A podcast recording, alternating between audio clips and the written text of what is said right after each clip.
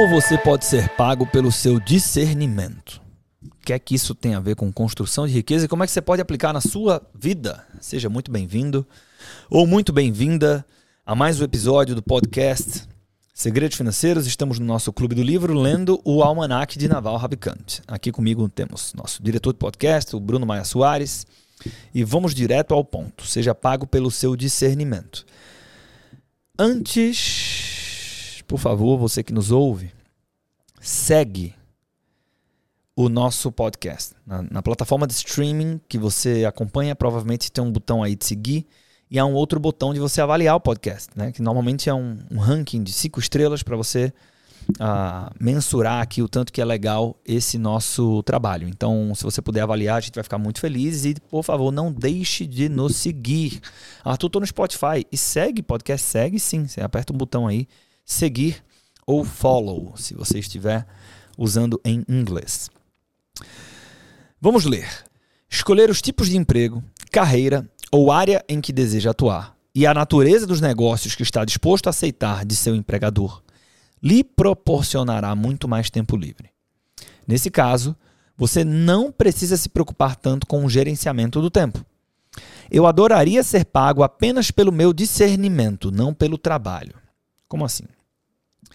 E aí eu até destaquei isso aqui.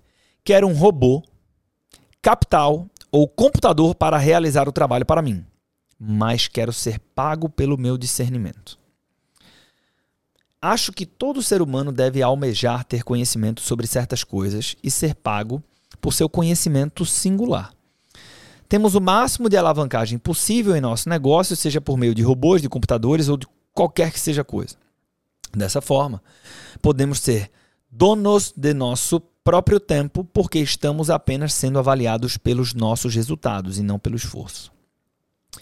Imagine alguém que comprovadamente tem um discernimento um pouco melhor essa pessoa está certa em 85% das ocasiões e não em 75%.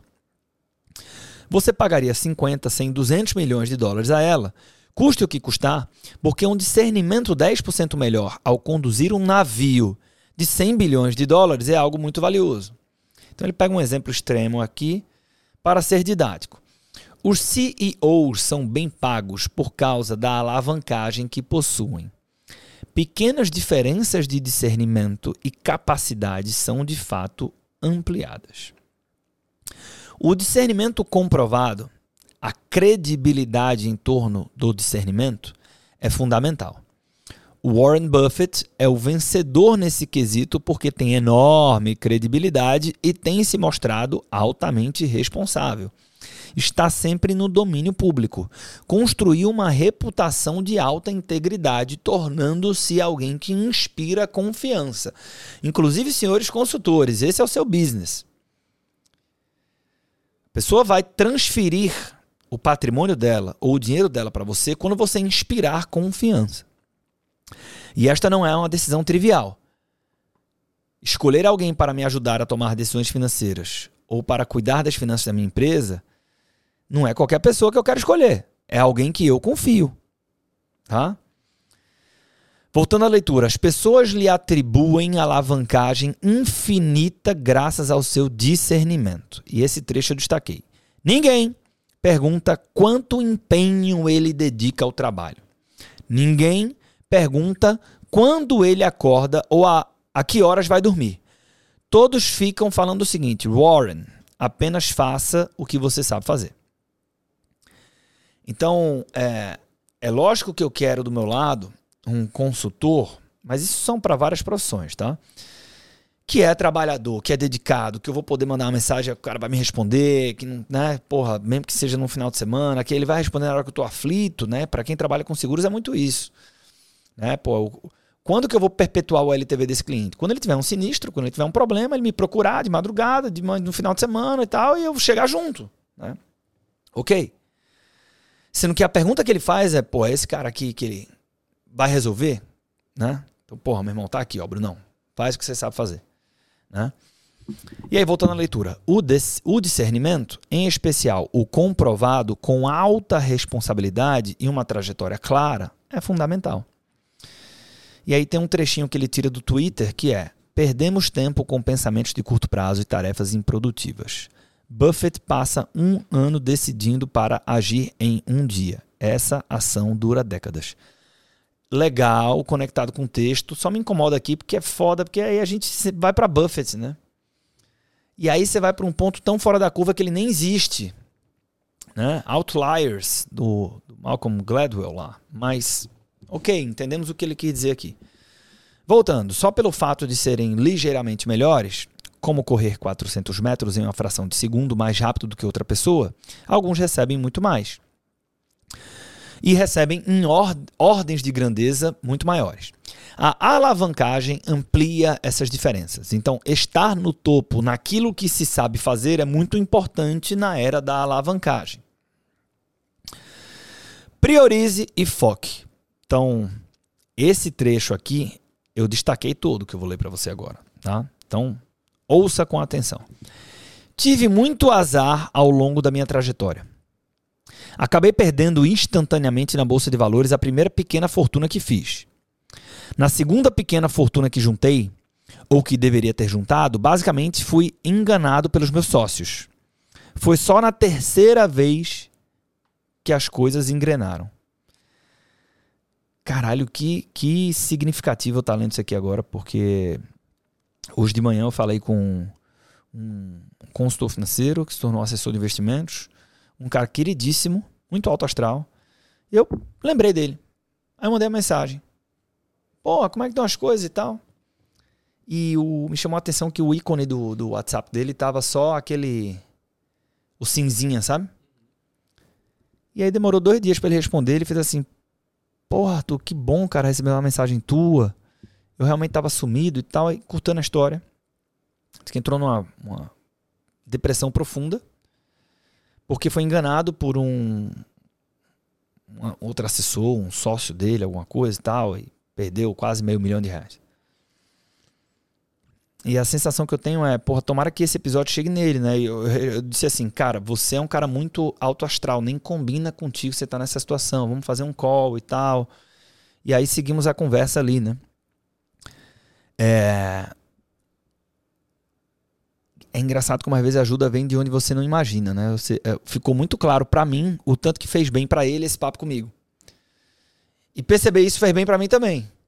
É, mas parece que eu tô lendo para ele isso aqui, né? A primeira pequena fortuna que eu fiz eu perdi, a segunda pequena fortuna que eu fiz, é, eu fui enganado pelos meus sócios. Foi só na terceira vez que as coisas engrenaram. Então a terceira vai vir. Seguindo a leitura. Mesmo assim, tem sido uma luta lenta e constante. Não ganhei dinheiro. E é lógico que eu tô quase que abrindo o coração aqui de uma história que parece que não tem alguma lição para o nosso ouvinte. Tem sim, né? Muitos de vocês que estão aqui conosco agora, você está na sua primeira fortuna que você viu escorrer pelas mãos e doeu muito. Mas pode ser que a estabilidade, ou pelo menos a, a, a vamos tirar o termo estabilidade aqui, né? Mas que a, a tua jornada para a composição do patrimônio que vai te dar tranquilidade financeira, venha na segunda pequena fortuna, ou se não veio na segunda pequena fortuna, que venha na terceira como no naval, mas a gente não pode é jogar a toalha. Voltando, mesmo assim tem sido uma luta lenta e constante. Não ganhei dinheiro recebendo um único pagamento gigantesco. Sempre foi com o acúmulo de um monte de somas menores. Tem mais a ver com a criação consistente de riqueza por meio do desenvolvimento de negócios, oportunidades e investimentos. Não foi uma coisa gigantesca, gigantesca e única. Né? Ou seja, não é a, o grande, a grande porrada, assim, não é. Né? Minha riqueza pessoal não foi consequência de um grande ano é o acúmulo de tudo um pouco, apostando apenas algumas fichas por vez. Mais opções, mais negócios, mais investimentos, mais coisas que posso fazer.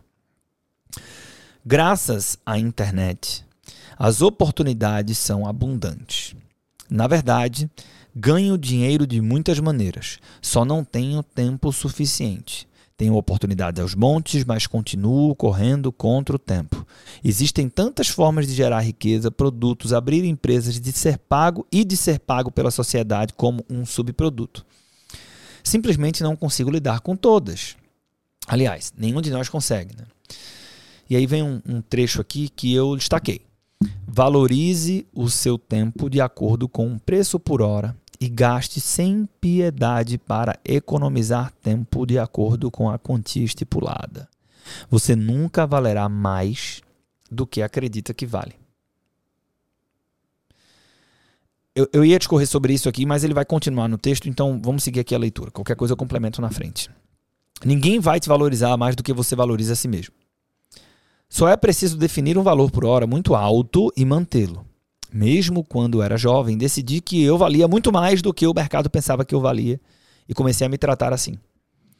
Sempre calcule o seu tempo em cada decisão. Quanto tempo isso leva? Vai demorar uma hora para se atravessar a cidade e pegar algo? Se você. Olha esse exemplo. Pronto, esse exemplo aqui é a melhor representação do que eu, do que eu iria complementar. Preciso pegar uma coisa no outro lado da cidade.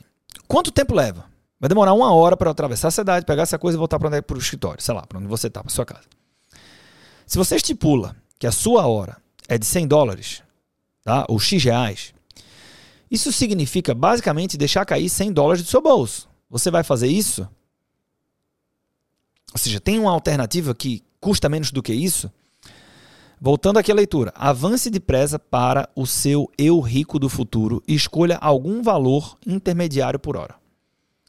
Para mim, acredite se quiser. Então veja como isso vai na contramão da educação financeira. Né? E existem muitos conflitos entre empreendedorismo e as boas práticas das finanças pessoais. Quando o cara entra na Tech Finance, né? o time de sucesso do cliente aqui é orientado a virar para esse novo consultor financeiro e falar o seguinte: chefe, você não comprou um curso, você tomou a decisão de empreender.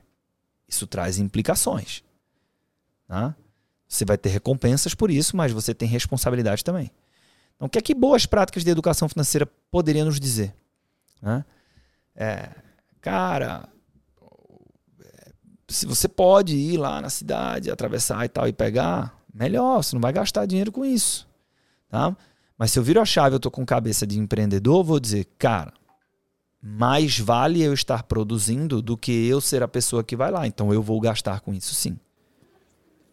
Tem uma frase do Naval, eu não sei se vai ser aqui, se a gente tá perto dela, se a gente já passou, mas eu lembro da minha primeira leitura que ele diz mais ou menos assim: é, as pessoas gastam tempo para economizar dinheiro, quando na verdade deveriam é, gastar dinheiro para economizar tempo. É isso. É a essência disso. É isso. É a essência disso. É, vamos lá. Para mim, acredite se quiser, na época em que você poderia ter me contratado, você poderia ter me contratado, né? Ele até fala assim, o que agora, obviamente, não é possível. Mas uma, duas décadas atrás, é, antes que ele tivesse qualquer dinheiro, isso era possível. Então, continuando. Naquela época, a minha hora de trabalho, como eu costumava dizer para mim mesmo, era de 5 mil dólares. Hoje, quando olho para trás, percebo que, na verdade, valia cerca de mil dólares por hora. Claro, ainda acabei fazendo coisas idiotas, como discutir com o eletricista ou devolver o alto-falante quebrado, mas não deveria. E fazia isso muito menos do que qualquer um dos meus amigos. Eu não sei o quanto que está claro aqui para o nosso leitor. O que ele está dizendo é assim: Mano, eu não vou perder tempo aqui discutindo com o eletricista, porque quebrou o alto-falante, mas se eu for lá na loja, eu entrar no Procon, que não sei o quê, e, e é muito conturbado isso aqui quando você, se você é consultor financeiro, porque, por exemplo, é uma das coisas que a gente defende aqui, né? A educação financeira por si só, ela não vai mudar a história financeira de uma família. Então você tem um, um, um, time de futsal aqui, né? Que é educação financeira, psicologia econômica, defesa, o direito do consumidor, a... políticas públicas podem entrar aqui nessa conta. Tá? Então, tudo isso aqui junto. Tu que ele tá falando, tá, ó, defesa do consumidor, o tempo que você vai gastar com isso, esquece, assume para perder o dinheiro, tal, pum, vai colocar a cabeça para produzir riqueza, tá? Então é uma outra orientação. Agora, vou pegar um exemplo, esse é um exemplo prático do que eu disse que, pô, o que é que eu gostei do Naval? É porque ele tem provocações muito vida real, atuais e diferentes do óbvio sobre construção de riqueza, né? Ele entra muito no universo empreendedor mas com, de forma prática, entendeu? De forma que dá para tocar. Então isso me agrada muito. E ele diz: é, eu acabei fazendo coisas idiotas, como pô, ir devolver o alto-falante quebrado e tal, mas não deveria. Mas ainda assim eu fazia isso muito menos do que qualquer um dos meus amigos. Eu sairia de forma teatral para jogar algo no lixo ou doar para o Exército da Salvação em vez de tentar devolver o produto, ou daria a alguém em vez de tentar consertá-lo. Eu argumentava com minhas namoradas e até hoje digo para minha esposa. E aí eu destaquei isso para mim na leitura. Eu não faço isso. Esse não é um problema que eu resolvo. Ainda preciso discutir essa questão com minha mãe quando ela me passa uma pequena lista de afazeres. Eu simplesmente não faço essas coisas. Eu prefiro contratar um ajudante. E eu fazia isso mesmo quando eu não tinha dinheiro. Vou continuar, porque ainda é destacado. Outra maneira de, de pensar sobre algo é: se você pode terceirizar o serviço ou não fazer algo por menos do que o seu valor por hora, terceirize o serviço ou não o faça. Se puder contratar alguém para fazer isso por menos do que seu valor por hora, contrate. Isso inclui até atividades como cozinhar. Você pode querer comer refeições caseiras saudáveis, mas se puder, terceirize. E ele fala: defina um valor muito alto por hora e o mantenha. É, o Rafael Toro me trouxe essa provoca provocação, né? Arthur, eu gosto muito de você. Vou te falar um negócio que é o meu segredo aqui. Fala, Toro. Cara, você tem que ter um, um assessor, uma assessora, alguém para te ajudar a tirar coisas que você não precisava estar fazendo para você pensar no business. E aí eu disse, porra, Fala mais. Ele passou 30 minutos falando como isso revolucionou a vida dele. Eu fiquei pensando enquanto ele falava, eu disse assim, caralho. Touro não vai ganhar nada se eu tiver uma pessoa dessa comigo assim. Ele tá falando que ele realmente gosta de mim. E eu fiz isso e foi revolucionador. Então, por exemplo, tem um, tem um, um, um mercado que cresce cada vez mais que são de assistentes virtuais. Né? Então, são são é, é, profissionais que eles te ajudam com a tua rotina financeira, ou com agendamento de compromissos, ou com tarefas, sei lá, domésticas, tem de tudo. E essa pessoa, ela atende a 5, 10, 15 clientes. Você não precisa ter alguém só contigo, tá? Mas muitas vezes, essa forma, quem está ouvindo isso aqui é um consultor financeiro independente. Tá? O cara está dizendo, ah, massa esse conceito aqui, mas não é para mim. Talvez seja. Porque o que eu vejo de muita dúvida fala, falta tempo, falta tempo, falta tempo, falta tempo. Porra. Então você vai investir agora mil, daqui a pouco é dois. Vai depender da quantidade de horas ali, de afazeres, de dias que essa pessoa vai te atender. Mil reais por mês para ter alguém que vai tirar um monte de atividade que ocupa tempo do seu dia para você ter mais atividade para prospectar, atender cliente, gerar fluxo de caixa. Tá? Então, isso aqui que o Naval está falando, eu não só concordo muito, como apliquei na minha vida e recomendo que você reflita sobre. Vamos seguir. Depois coloca aí, assistente virtual, assistente digital. Tem muito, tem muito. Tem até expert, que são. Tem uma menina, por exemplo, que eu, na época eu, eu pesquisei para ver como é que era e tal. É, que forma outras assistentes virtuais, então virou um grande negócio. Né? E é, está à disposição para todo mundo. Tá? É acessível. Então vamos lá. Defina um valor muito alto por hora e o mantenha. Deve parecer e soar absurdamente elevado esse valor por hora. Caso contrário, não será autossuficiente. Seja qual for o valor estipulado, meu conselho seria aumentá-lo. Como já mencionei, eu mesmo, antes de ter dinheiro, passei muito tempo usando o valor de 5 mil dólares por hora. E, se pensarmos em um salário anual, são vários milhões de dólares por ano. Ironicamente, acho que consegui ultrapassar a meta. Não sou a pessoa que mais se empenha no trabalho, na verdade, sou preguiçoso. Trabalho quando tenho picos de energia, quando estou realmente motivado com alguma coisa. Se eu for olhar quanto ganhei por hora que investi, provavelmente é um pouco mais alto do que isso. E aí vem um trecho em negrito, tá? que na verdade é uma pergunta. Você pode falar mais sobre a declaração se você secretamente despreza a riqueza, ela lhe escapará? Antes de a gente entrar nessa declaração aqui, só uma coisa ainda sobre essa, esse diálogo que o Naval disse que teve com a esposa dele e tal. Tem uma brincadeira lá em casa, né? Quando quebra alguma coisa, é, se Carol não resolver, fica quebrado. É, e aí é lógico que chega um momento ali que você entra em cena, né? Mas eu me identifico muito com o Naval nisso aqui, velho. E é engraçado porque, é, ao mesmo tempo, a sociedade espera do homem. Você pode dizer que esse é um comentário machista. Eu não acredito que seja. Ele é cultural, certo?